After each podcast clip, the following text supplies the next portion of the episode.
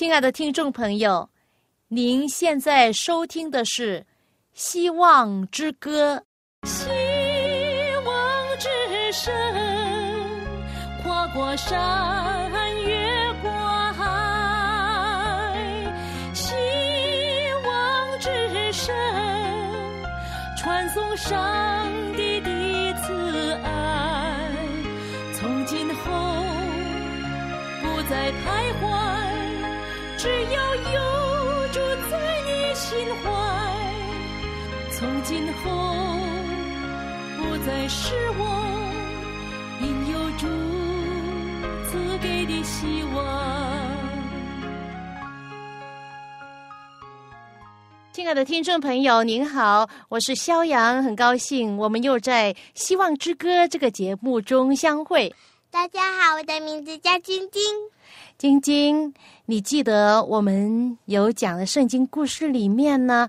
我们讲了耶稣怎么在这世界上工作、服务、医治很多的病人。然后呢，那些当时的犹太宗教领袖啊，呃，祭司们呐、官长们呐，怎么样嫉妒他？怎么样恨他？要把他钉死在十字架上。然后呢，他又走向。那个独楼地，就让他们把他钉在十字架上。那我们今天呢，就继续这个故事。首先要问你一个问题：当时啊，耶稣死的那一天呢，有三个人接受了耶稣，承认他是神的儿子，承认他是救主的。我们知道有三个人呢，其中一个呢是在。跟他同钉十字架的那个是谁啊？那个是其中的一个强盗。那他在十字架上怎么样求耶稣啊？他说：“主啊，如果你得过的时候，求你纪念我。”他就接受了耶稣，是不是？那耶稣有没有答应他？有。耶稣说：“你会跟我一起在天上。”对，在。天国的乐乐园，当耶稣再来的时候，他也令信他的人会复活，然后他就接我们回到他那里，是不是？那另外那两个人呢？谁接受了耶稣呢？耶稣死的当天，西门。西门他是谁？他是帮忙耶稣台那个背着那个背十字架。背十字架的那个西门是不是？山上的时候，对，要去那个那个小山岗叫独楼地的时候，耶稣当时呢被人打得半死，他根本都没有力气背那个沉重的十字架。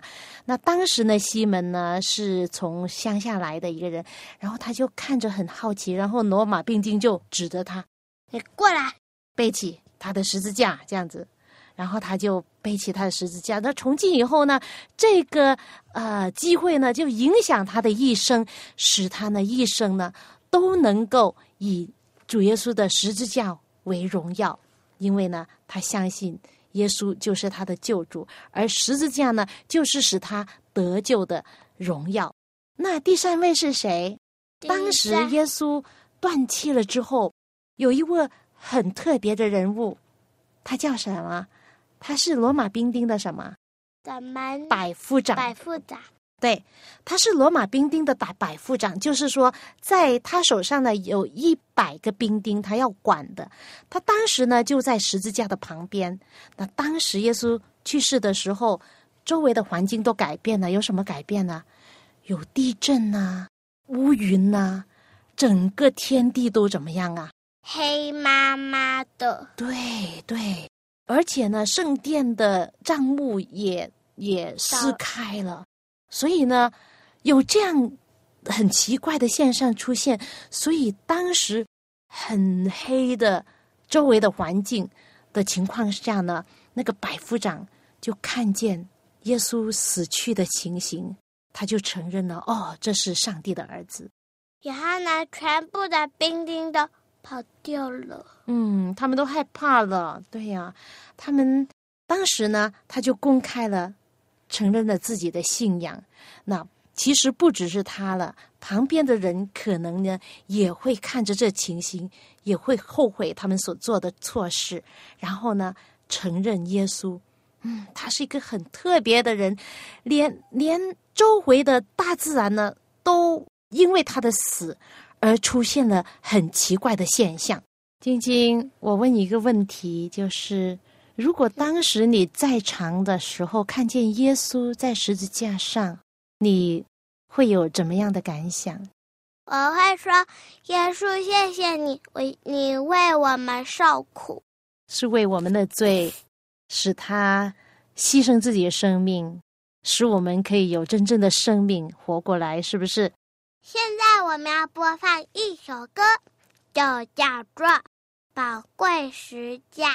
宝贵石架。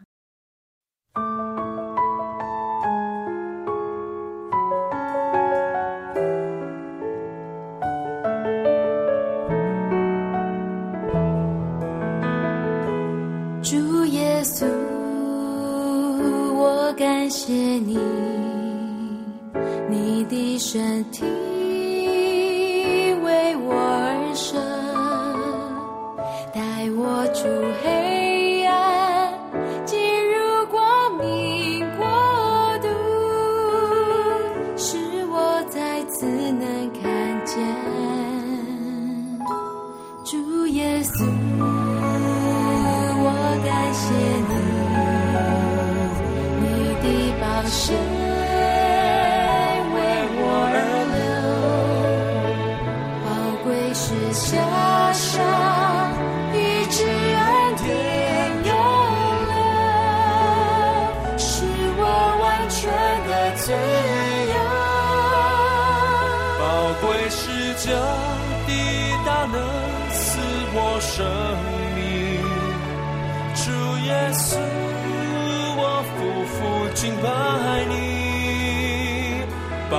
是这的救恩，是你所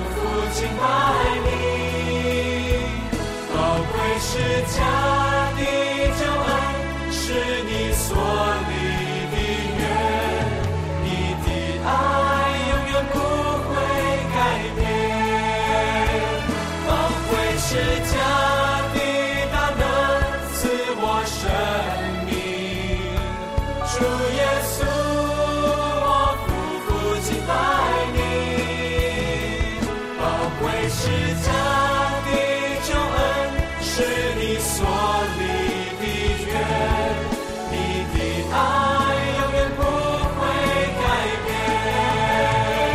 宝贵是这的大能赐我生命，主耶稣，我夫妇敬拜你。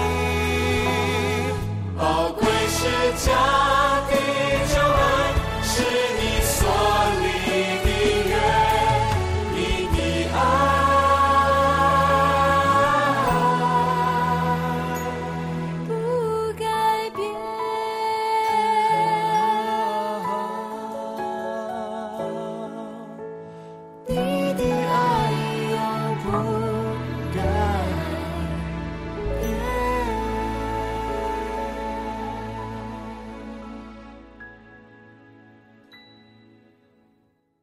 宝贵时家就是这首歌给我们的美好的信息，因为耶稣爱我，耶稣爱你，他愿意付出无穷的代价。我们讲到耶稣死在十字架的过程，当时候将到傍晚时分，是有一种很可怖的黑暗笼罩着那个地方，叫做独楼地，就是耶稣钉十字架的地方。当时众人都散了，许多人回到耶路撒冷去。他们的情绪和早上来的时候大不相同哦。因为呢，早上呢，很多人蜂拥来到钉十字架的独楼地的地方，是出于好奇心。但是他们还是相信祭司们所控告的，看耶稣是一个罪犯，而且呢，他们还与那些暴徒。一同嘲笑耶稣，但是当黑暗遮盖大地的时候，他们受到良心的责备，觉得自己犯了大错。但是呢，犹太人的领袖们、祭师们却没有因为所遭遇的事而有半点的改变。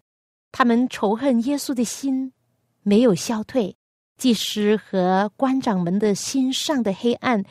比起主耶稣钉十字架的时候，那遮盖全地的黑暗更加的深。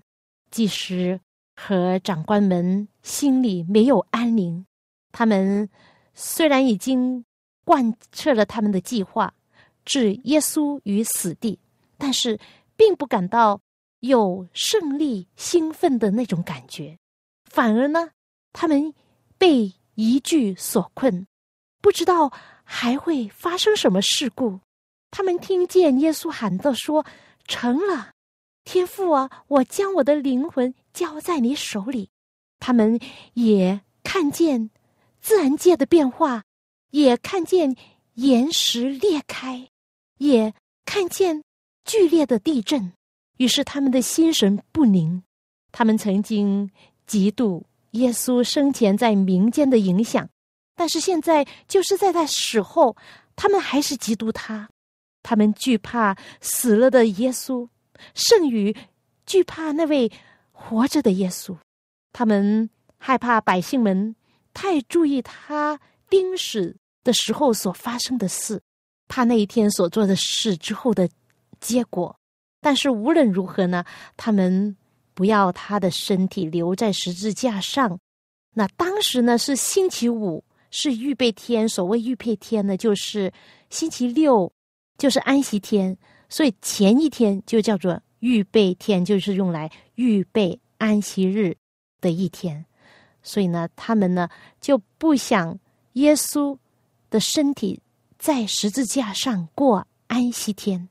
那位比拉多就是罗马的做官的，就是负责判耶稣的那位官员。罗马政府官员比拉多，跟那些宗教的领袖们想法一样，他也不愿意耶稣的身体留在十字架上。于是呢，经他同意呢，那两位强盗的腿呢就被打断了，就是促使他们快点死。但是呢，当时他们就看见耶稣已经死了，那些兵丁就看见。耶稣已经死了，所以就没有打断他的腿。其实啊，在旧约圣经就有这样的预言：预言上帝的羔羊被献上的时候呢，在逾越节也是这样讲到说，他的骨头一根也不可折断。他们要照逾越节的一切律例而守这个逾越节，所以呢。当时那些祭司们、官长们看见耶稣已经死了之后，他们非常惊讶，因为呢，在十字架上被钉死的，死得很慢的，所以他们要查明耶稣是否已经死了，就叫一个兵丁呢，拿着枪来扎入救主耶稣的肋旁。那从所扎的伤口之中呢，流出来的是。青竹分明的两股液体，一股呢是血，红色的；一股呢就是水。所看见的人都见证这个事。其实啊，那真正置耶稣于死的，不是这钉十字架的痛苦，也不是这枪的扎他的肋旁的那个伤口，他临死所发出的声音，就是大声的喊叫，以及从他肋旁流出来的血和水，说明耶稣是由心脏破裂而死的，他的心。因为受精神的剧痛而破裂，由此可知呢，他是被世人的罪恶而杀死的。耶稣断气了，耶稣的门徒的希望也随着破灭了。他们看着那紧闭的眼、下垂的头、结着血块的头发和被钉穿的手和脚，他们痛苦真是言语难以形容。直到最后，他们因为过度的悲哀，竟忘记了耶稣所预言告诉他们说有关他的死跟复活的事，他所说过的话。这时候没有安慰的他们，他们看见的是十字架的残酷，是十字架那位受难者，他们的主耶稣，他们的前途真的是因为失望。而一片黑暗。耶稣虽然死了，可是他的身体门徒还是十分重视。他们渴望能够举行像样的宾礼来埋葬他，但是呢，不知道如何能够做到。他们既不能得到犹太当局的帮助，又没有势力去说服比拉多。正在这紧要的关头。有两位重要人物，他们两个人呢都是犹太公会的成员，一位叫约瑟，一位叫尼哥底姆。尼哥底姆就是以前晚上来找耶稣谈话的那位犹太公会的一员。他们俩都是认识比拉多的，都是有钱有势的人。他们决心将耶稣的宾礼办得体面一些，于是呢。约瑟大胆的去见比拉多，请求耶稣的身体。他的请求获准允许了。所以，当耶稣的门徒正在为他的夫子安葬的事发愁的时候，约瑟跟尼哥底母就来到，他们把耶稣的身体亲手的、很恭敬的把他从十字架上取下来。当他们看着那受伤。破裂的身体的时候，可以想象他们的眼中涌出同情的热泪啊！约瑟有一座新的坟墓，就在独楼地不远的地方，他就把自己新做的坟墓献给耶稣，这也可以说是他自己给主的一份礼物吧。他们就把耶稣安葬在那里，连同。尼格迪姆所带来的香料，你知道吗？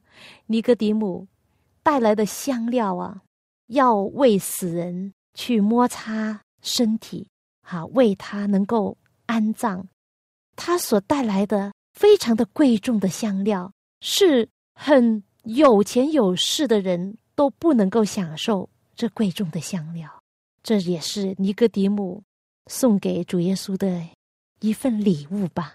其实他们俩啊，在耶稣生前没有公开的承认他做他的门徒。他们知道，如果他们公开做他的门徒的话，他们必定会被犹太公会排斥。就希望能够借着自己的势力呢，他们在暗中呢可以保护耶稣。所以呢，他们就没有公开承认耶稣为救主。但是呢，现在耶稣。已经死了，他们两个人就不再隐瞒自己对耶稣的感情了。当门徒不敢公然的显明自己是跟从耶稣的时候，约瑟和尼哥底母却勇敢的站前来支持他们。这两个贵人的帮助实在是非常的及时。他们能够办的事是耶稣的门徒所不能办的。他们的财富和势力。也有很大的程度上保护门徒脱离祭司和官长们的毒手。我就这样想哈，在这个充满罪恶的世界中，有多少人好像约瑟和尼哥底母一样，他们在暗地里面默默的为主而献出自己，为主而能够尽自己一份的责任。耶稣终于安歇了，漫长的一天，所有的羞辱、酷刑一概的结束了。当乐日的余晖迎接安息圣日的来临时，上帝的儿子救主耶稣安静的躺在约瑟的坟墓里，他的工作完成了，他的双手安然合着在胸前，他就在神圣的安息日的时间里面安息了。上帝爱世人，甚至。将耶稣赐给我们，叫一切信他的不至灭亡，反得永生。这就是无与伦比的爱。耶稣的爱是一种永不改变、永远不会丢弃我的爱。在这里，我想到有一首诗歌，很古老的诗歌，叫做《永不弃我的爱》，这样唱道。仁爱永不弃我的爱，疲劳心灵因你的爱，虚幻才生我尽奉献，愿如溪水流入汪洋，翻作壮阔波澜。是家使我抬头仰望，不归依你我复何望？今生荣华犹如尘土。复活之后，如花开放，生命永发光芒。耶稣永不弃我的爱。是的，在安息天，他安息了，在坟墓里面度过这神圣的日子。这一天是非常特别的一天。对忧伤的门徒来说，那是一个永远不会忘记的安息天；而对那些宗教教师们、祭师们，还有官长、文士和民众，也是如此。在预备日傍晚日落的时候，有号筒吹响，表示安息日已经开始了。当时是逾越节，虽然仍然是有。数千万的人一起了，来到这里遵守逾越节，也遵守这特别的安息日。但是呢，这个时候所预指的被杀的羔羊，所预指的是主耶稣已经被杀了，而现在躺在约瑟的坟墓里面。在安息日，很多人来敬拜，从各个地方来的。大祭司也来到这里敬拜，他们穿上华丽的圣袍，还有祭司们，他们戴着白色的冠冕，忙忙碌碌的从事着各样的职务。那些敬拜者为他们的罪奉献牛羊来为自己的罪赎罪，但是他们心里却得不到真正的平安，不知道为什么。他们从来没有这样的矛盾的心情来出席这个礼节。当时号筒、乐器和歌声好像往常一样响起来，但是各处都弥漫着一种不自然的感觉。众人们一个接一个的问起最近发生的非常的大事，在至圣所是一项。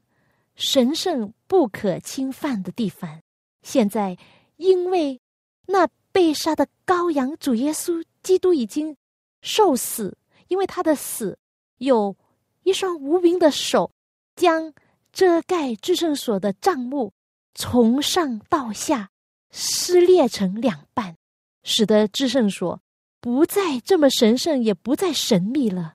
众人都可以看见里面，耶和华上帝也不再承认他为神圣之地了。